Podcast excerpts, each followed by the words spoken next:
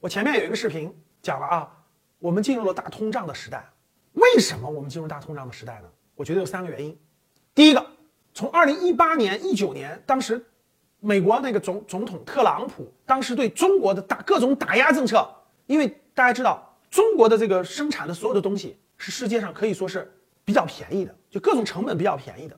中国的能源价格低，劳动力便宜啊，所生产出来的东西价格也是相对有竞争优势的。所以很多国家的通胀过去很多年不明显。最典型的例子，日本，大家看中国的农产品输入、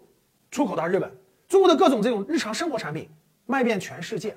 所以各个国家的通胀都不都不严重。特朗普时期对中国的打压、经济的打压、提高关税啊，造成了中国的很多产品输入美国的时候成本上升了，这是一个原因。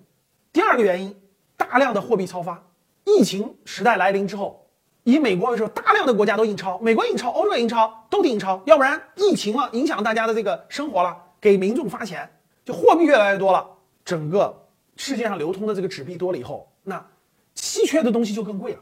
第三个原因，啊，由于疫情的这种影响，持续的这种影响啊，很多国家生产没有充分，生产没有充分调动起来，很多。国家的这个生产成本各方面，因由于疫情的影响啊，封闭啊，供应链不畅，货运啊、航运啊不畅，造成了这种价格的上升。还有非常重要的一点，各位，全世界的世界工厂大家都知道，在中国，中国最廉价的成本是十四亿的劳动力，世界最勤劳的人，对吧？都在中国。可是我们中国人口也进入了，马上就进入负增长，年轻人越来越少，劳动力成本逐渐升高了。请你告诉我。是这么多原因累积起来，世界能不通胀吗？